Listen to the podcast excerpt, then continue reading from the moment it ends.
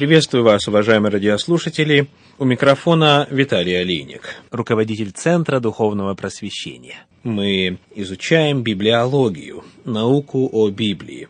И сегодня начнем разговор о тех людях, которые на протяжении приблизительно 1600 лет принимали участие в написании и составлении Библии, Священного Писания. Мы упомянули в прошлый раз, что в отличие от многих других священных книг, Библия не является монограммой. Она не была написана одним человеком. В ее написании принимали участие около сорока различных людей. Среди них были люди разного сословия и различной степени грамотности. Посмотрим на первого из них – Моисей или Моше или Moses. Его имя означает «вынутый из воды». Он жил во времена правления 18-й египетской династии. Перед этой династией Египтом в течение около 150 лет, с 1730 по 1580 годы до нашей эры, правили гиксосы, или, как их иногда называют, гиксы, народ азиатского происхождения, что объясняет привилегированное положение в Египте во времена Иосифа евреев, этнически близкого гиксам народа.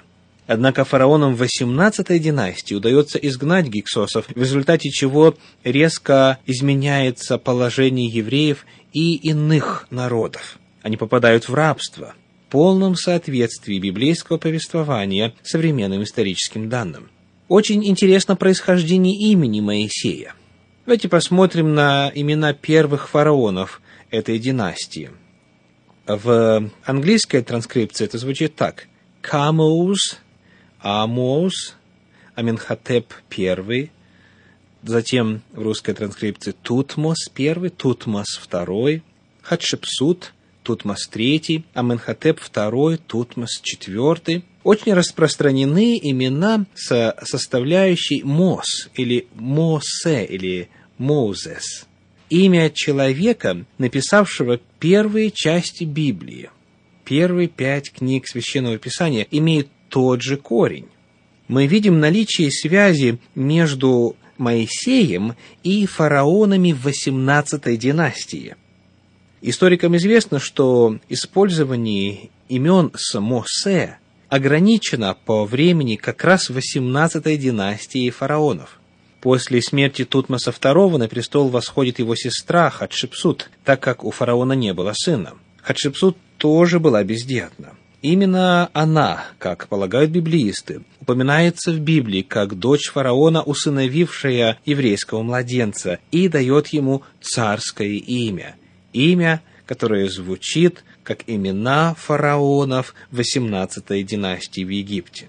Моисей получает лучшее гражданское, религиозное и военное образование, доступное тогда в Египте. При исследовании оригинала Пятикнижья Моисеева мы находим египетские идиомы, географические названия, данные, которыми мог обладать только человек той эпохи и очень высокого образования. Священное Писание в Новом Завете говорит о том, что Моисей был научен всей премудрости египетской. Человек, которого считают автором первых пяти книг Библии. И также за ним обыкновенно прослеживается авторство книги Иова. Был человеком весьма высокого сословия и очень высокого образования. Интересно, что в отношении степени образованности писателей Библии существующие мнения не зависят от того, высказывает ли их верующий человек или нет. Очевидно, вам приходилось встречаться с мнением о том, что Библию, должно быть, написал какой-то древний мудрец и выдал это за Божье откровение. Это, скорее всего, может сойти с уст атеиста. А вот вторая точка зрения, которая сводится к тому, что материал Библии – это написанное малограмотными, необразованными людьми, разделяется как верующими, так и неверующими, правда, с разными акцентами. Атеисты высказывающий подобный взгляд, желает показать главным образом, что в Библии практически все следствие не научного мировоззрения, а потому недостойно внимания современного образованного человека. Верующие же, которые считают, что Библия была написана в основном малообразованными людьми, подчеркивают чаще всего во-первых, неважность образования в решении духовных вопросов, во-вторых, иногда свою близость к писателям в этом плане. В действительности, были ли писатели Библии образованными людьми своего времени? Мы уже говорили о первом Моисее. Он получил лучшее образование в египетской цивилизации, которая до сих пор поражает нас своим величием. Следующий человек, который принял участие в написании Библии, это Иисус Навин.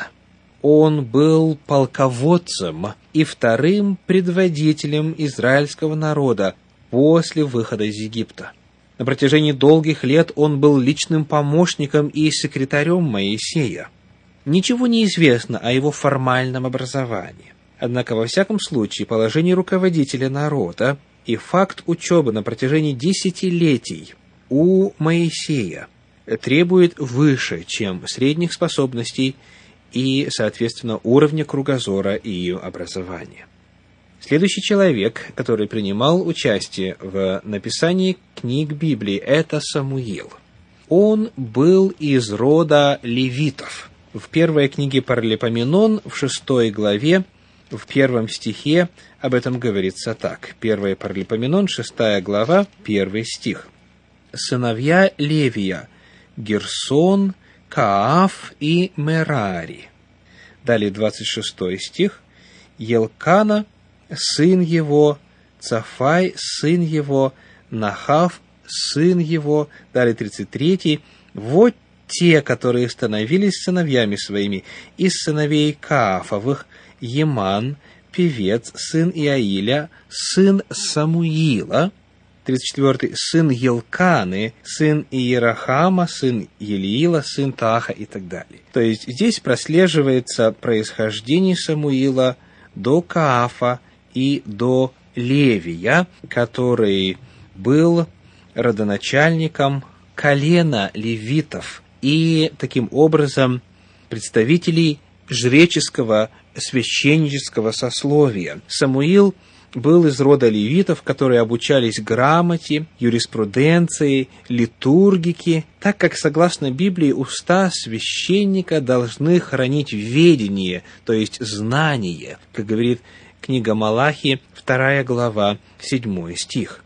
Самуил был организатором целой сети учебных заведений для мальчиков и юношей, которые позднее стали называться пророческими школами – будучи выдающимся руководителем и главным судьей Израиля на протяжении всей своей зрелой жизни, Самуил был одним из самых образованных людей своего времени.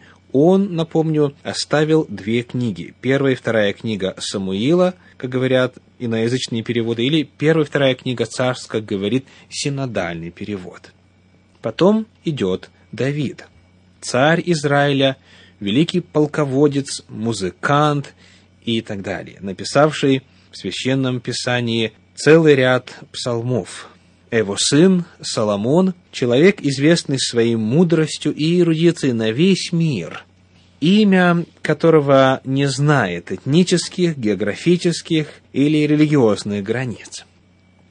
Итак, мы окинули беглым взглядом первые пять веков написания Библии, с 15 по X век до нашей эры. Пока что мнение о том, что Библия написана людьми низкого происхождения, без образования, не подтверждается. Но идем дальше. Путешествуя по времени, мы посмотрим на других писателей Библии, кем они были в плане происхождения и образования. Пророк Иаиль. Годы служения этого пророка приходится на 840-830 годы до нашей эры. Книга Иаиля является шедевром еврейской поэзии, отличается систематической организацией материала и яркими образами. Те, кто читает Ветхий Завет в оригинале, вне всякого сомнения, видят и знают, что Иаиль был весьма образованным человеком. Книга пророка Ионы. Иона – пророк Северного царства Израиля – с 793 по 753 годы до нашей эры. Об этом можно прочесть в четвертой книге царств, в 14 главе, в 25 стихе. Однако, помимо служения для своего народа, он осуществил удивительную миссию проповеди в Ниневии, столице Ассирии, которая описывается в книге пророка Ионы. Он должен был обладать знаниями языка ниневитян, ассирийского языка, чтобы выполнить эту задачу. В следующий раз мы продолжим изучение того, кто были люди, принявшие участие в написании Библии. С вами был Виталий Алиник. Всего вам доброго. До свидания.